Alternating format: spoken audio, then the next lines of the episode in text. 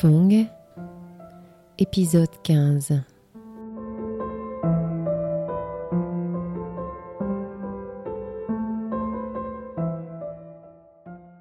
Après 75, après avoir arrangé la, la situation de travail, de vie de mes enfants à Vung Tau, je retourne à Ho Chi Minh Ville et je commence à faire des films.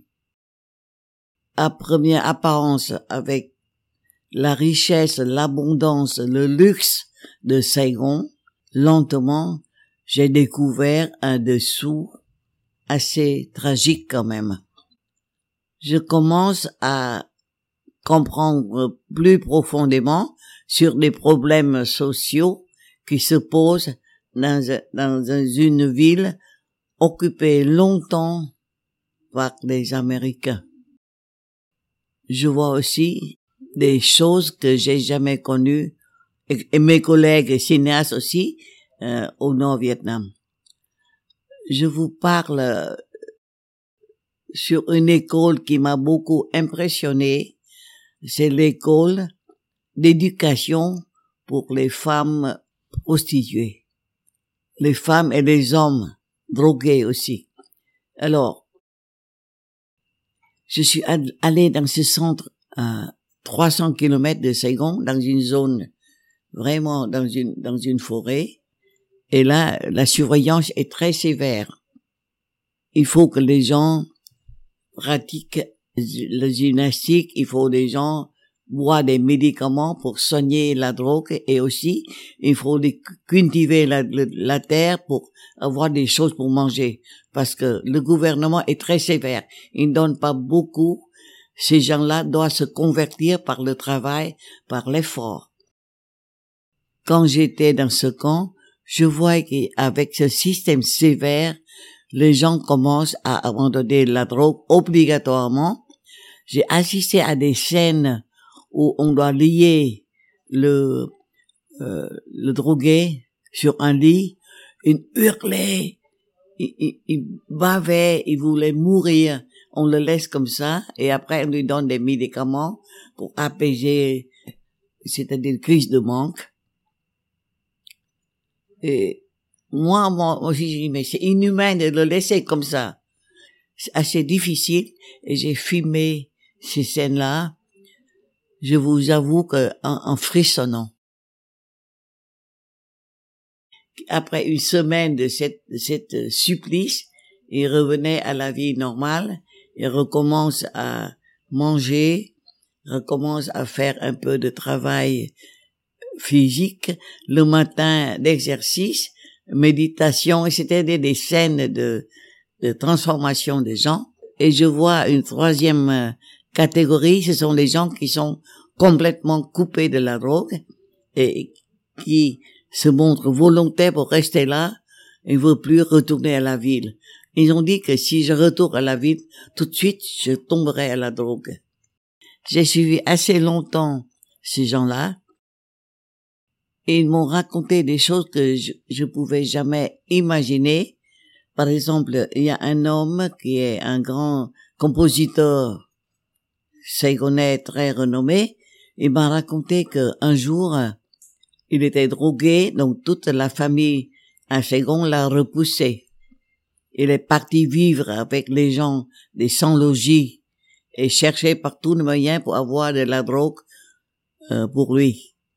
Et à la fin, ne pouvant plus, il est sans ressources, il est retourné à sa maison et juste quand il entre dans sa maison, il a entendu euh, les pleurs de sa femme. Et il est entré, il voit que son fils cadet vient de mourir à cause d'une maladie. Et la pauvre femme ne pouvait rien faire parce que elle ne peut pas quitter le cadavre de son fils. Elle est en train de pleurer quand le mari revenait. Et quand, quand le mari revient, il a vu ça, euh, sa femme a accroché à ses bras en disant maintenant tu restes pour garder l'enfant, notre enfant, et moi je vais acheter un cercueil pour lui. Et lui, il a dit non, tu restes, tu restes avec euh, l'enfant, moi je vais acheter le cercueil, mais j'ai pas d'argent. La femme a donné l'argent à lui. Il a pris l'argent et puis il est parti pour toujours. Il m'a raconté tout ça en pleurant. Il m'a expliqué le pouvoir de la drogue peut me changer en une bête. Et dans le film, j'ai même pas osé montrer la moitié des souffrances que ces gens ont endurées, mais j'ai montré surtout comment ces gens, après des semaines de rétablissement, ils retournent à la vie normale, faiblement, mais lentement et sûrement à la vie normale. J'ai écouté beaucoup, beaucoup d'histoires. Tout se ressemble. D'abord des gens comme il faut, ou bien d'abord une famille honnête, bien heureux avec une bonne famille, et tout à coup deviennent des drogués. Ils, ils font n'importe quoi, voler, tuer, tromper, surtout, tromper la famille, tromper les, les autos pour avoir de l'argent, et après, à la fin, c'est tous les gens le rejettent et il est tombé dans les rues. Le film, euh, j'ai fumé pendant trois mois, et après, sur le table de montage, j'ai tellement hésité que j'ai dû abandonner une semaine sans rien faire. L'esprit troublé, comment montrer cette, cette malheur de la société? Je pensais que ce film sera, peut-être on va, on va, on, peut pas montrer ce film, je savais pas. Le film qui s'appelle À travers les souffrances, la vie revient à la télévision. Le film était très bien accueilli et on a montré ce film dans le, festival des films documentaires de Leipzig en RDA. Et ce film a gagné un colombe d'argent.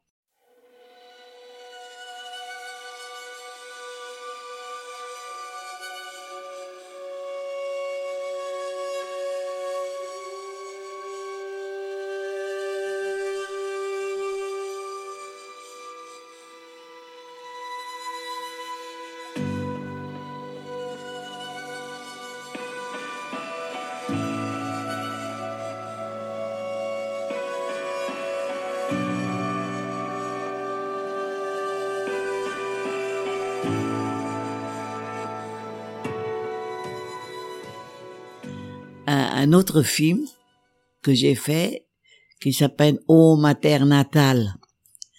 Vous savez que ce temps-là, au nord-Vietnam, dans les provinces de Thái Bình, de Nam Dinh, au nord-Vietnam, dans le delta du, euh, du Tonkin, on appelle le delta du fleuve rouge, le terrain pour réserver pour l'agriculture est très, est très restreint. Comme il y a trop de monde, et on n'a pas de méthode de d'agriculture moderne. Dans, dans un champ de rivière, il y a 2000 touffes de padis euh, repiqués et la, la paysanne, elle a mis à chaque touffe de riz repiqué un morceau d'engrais. C'est-à-dire, c'est, on peut pas comment semer au, au vent parce que ça va tout partir. Alors, il met sur chaque touffe c'est-à-dire le travail vraiment qui conduira à la misère. C'est inévitable parce que c'est trop. Et à ce moment-là, dans le sud Vietnam, il y a des forêts immenses, il y a des terrains immenses que personne n'a, surtout dans les hauts plateaux, que rien n'est défriché. Le gouvernement vietnamien, à ce moment-là, a pensé à faire partir les gens du delta du fleuve rouge les provinces denses de population à partir directement dans des zones fertiles, climat bien, etc., mais pas encore défrichées. Et on fait un grand mouvement d'appel à des zones, nouvelles zones économiques agricoles. Et j'ai suivi ce mouvement pour filmer comment les gens du Nord ont quitté leur terre natale pour venir s'installer dans les zones du Sud-Vietnam. Vous savez bien que les Vietnamiens ont gardé une habitude de rester toujours dans son coin de terre. J'étais venu dans un village de Bình le jour où il y a des gens qui ne peuvent plus rester à cause de la misère et le départ. Trois familles, on dirait des enterrements. Il y a les gens qui viennent aux tombes de leurs parents, de grands-parents, pour se prosterner, disant maintenant nous allons quitter cette terre pour venir s'installer au sud, dans une autre terre euh, peut-être plus fertile, etc. Et il y a des familles qui pleuraient. Nous avons fumé tout cela et nous avons fumé le chemin. Quand ils sont installés, le gouvernement lui a, leur a donné une petite cabane, un peu de moyens, et eux aussi, ils continuent à, à travailler. Les premiers jours de leur arrivée dans leur terre, euh, pas encore défrichée parmi les forêts, moi-même, je suis effrayée. Leur première nuit, on entend des pleurs, mais quand même, le lendemain, ils commencent à, à regarder le terrain. Il était étonné de la fertilité du terrain. Et il, commence à travailler une terre basane très bien. Après les premières nuits de tourmente, il commence à aimer cette terre-là. Et trois mois après, j'ai fumé la récolte du maïs de le premier. Dès que les, ces trois familles commencent à bien faire, beaucoup de familles de, de villages commencent à affluer, affluer. On appelle ça la nouvelle zone économique. Et moi, j'ai dit que c'est la deuxième terre natale. L'Omha, ha, c'est Hanoï. Et maintenant, l'Omha, c'est une grande province. Vous pouvez visiter, vous serez étonné de la richesse de ces régions. Et le film est projeté à la télévision et on a élu pour participer au festival de film Leipzig et j'ai gagné un grand prix aussi au film Leipzig.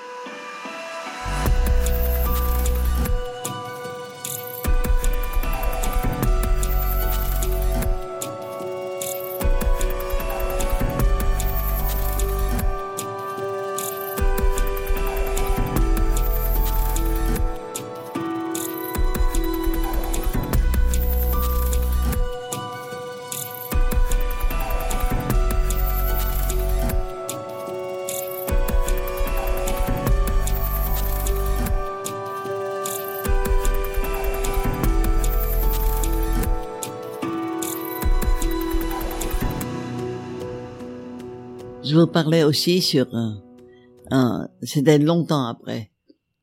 J'ai fait un film sur la question de l'eau dans les hauts plateaux.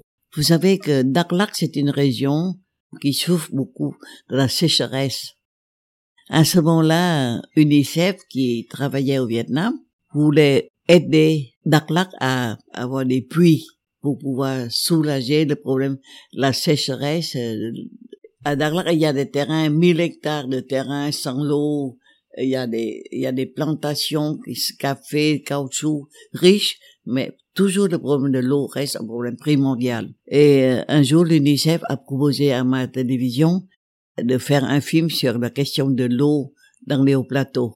Donc, on est parti, quatre personnes, à partir à Daklak. C'était en 1977. C'était vraiment la saison sèche, chaque jour, on nous donnait un demi-litre de, de l'eau.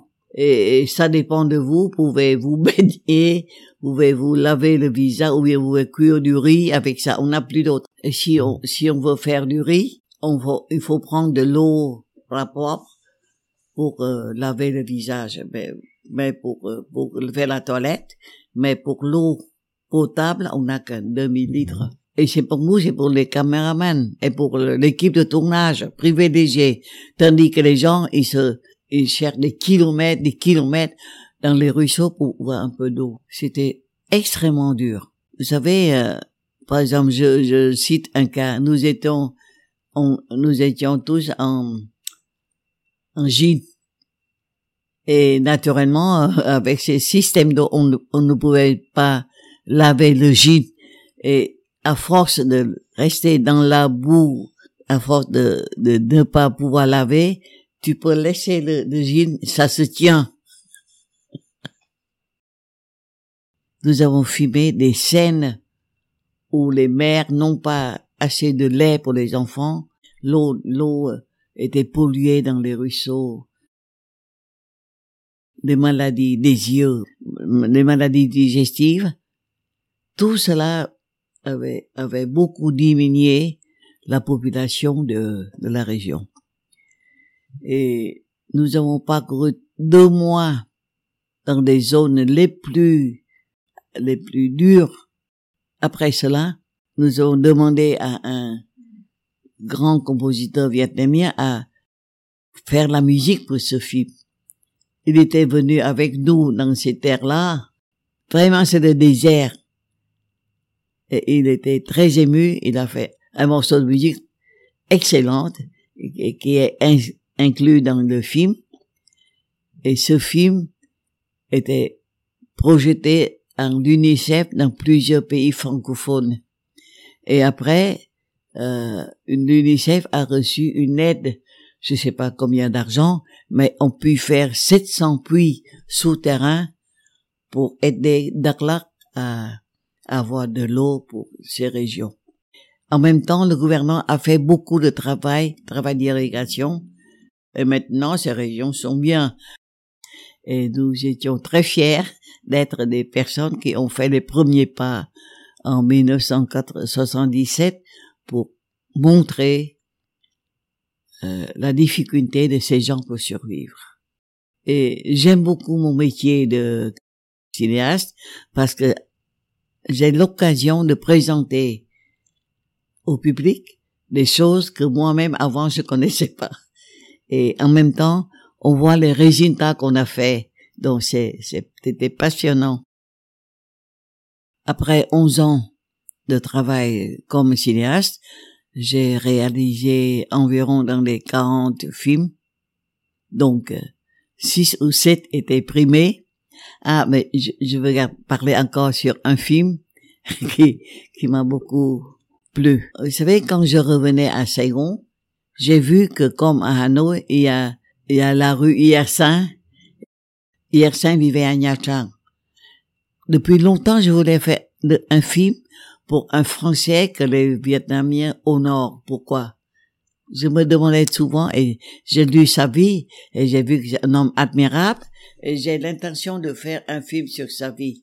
Mais quand j'étais au Nord, c'était difficile, parce que au Nord, c'est pas facile d'aller à Nha Trang, qui était dans le sud Vietnam. Alors, j'ai demandé à faire un film sur le docteur Yersin. Au premier instant, mon chef de télévision a demandé, mais Fou, est-ce que tu as réfléchi sur ton sujet de film? J'ai dit, ben oui, mais pourquoi? Il a dit qu'il y a tellement de choses des Vietnamiens que tu n'as pas fait des films, que maintenant tu fais un film sur un Français. Je veux montrer que les Vietnamiens sont des gens qui sont toujours fidèles aux bienfaiteurs. Et vraiment, ça vaut la peine. C'est un homme scientifique. J'ai expliqué, expliqué, insisté. À la fin, il dit, bon, fais comme tu veux, mais quand ton film sera montré à la télévision, il faut pas que je reçoive des lettres. Pourquoi vous avez fait des émissions sur un Français? J'ai dit, d'accord. Et après, à la maison, j'ai dit, comment je vais faire le, le scénario pour que les Vietnamiens, les Vietnamiens un peu difficiles ne seraient pas contre? Et je commence le film par une pagode Nha Trang, il y a une pagode où on, on vénère Bouddha, Bodhisattva et Yersa. Et tous les jours, il y a des personnes qui viennent et offrir des, et donner des offrandes à Yersa. Et j'ai fumé les offrandes c'est le fromage vache un pain et un peu de café au lait. Il y a une notion qui est peut-être plus que jamais présente à nos esprits aujourd'hui dans le monde en crise dans lequel nous vivons, c'est celle de bienfaiteurs de l'humanité. Pourtant, les bienfaiteurs de l'humanité sont pour la plupart célèbres. Eh bien, vous allez le voir, il y a quelquefois des hommes qui ont eux aussi sauvé des millions d'hommes et pourtant que l'histoire n'a pas retenu. C'est le cas d'un homme, un savant inconnu français qui s'appelait Alexandre Yersin. Et c'est dans un petit village de pêcheurs au centre du Vietnam qu'il avait choisi de passer sa vie, Nha Trang, parce qu'il aimait l'endroit paradisiaque et les gens qui y vivaient. Tous les mois, à chaque lune, depuis 50 années, depuis le jour de sa mort, ces Vietnamiens de la région de Nha Trang, sur la côte d'Annam, se réunissent et chantent en son honneur. Ils le vénèrent. Il fuit la France parce que l'enseignement l'ennuie.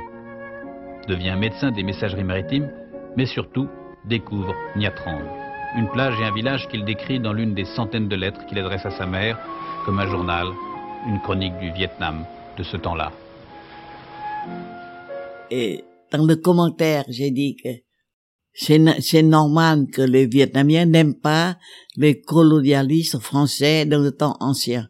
Mais pourquoi dans cette pagode, il y a un Français qui est très vénéré?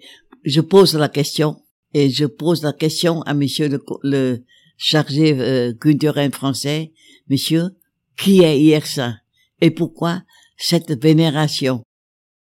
Et on a filmé des scènes euh, où Yersin a cherché le moyen de trouver un chemin pour euh, s'aventurer dans les forêts pour aller de Nha jusqu'à Dalat. C'est Yersin qui a découvert Dalat. Il y a là un vaste plateau dénudé de près de 400 km au milieu duquel s'élève une montagne. Je crois la région Seine parce qu'elle est dénudée. Il fait une température moyenne de 18 degrés au printemps. C'est délicieux. On croirait les Alpes pendant l'été. De cette découverte est née une ville, Dalat. Il est le premier directeur de l'école de médecine de Saigon. Comme Yersin, il n'aime pas les modalités, il refusait ce poste, il revenait à, Nha Trang pour continuer ses recherches. Et c'est lui qui a apporté aux gens vietnamiens la plante de caoutchouc, les fleurs de Dalat, le café, des plantes qu'ils ont pu trouver dans les, dans autres pays, qui sont utiles au Vietnam surtout pour ouvrir un laboratoire. Tous les vaccins euh, qu'ils ont pu faire ce temps-là étaient utiles jusqu'à ce jour. Il importe des EVA, aujourd'hui l'une des principales richesses du Vietnam.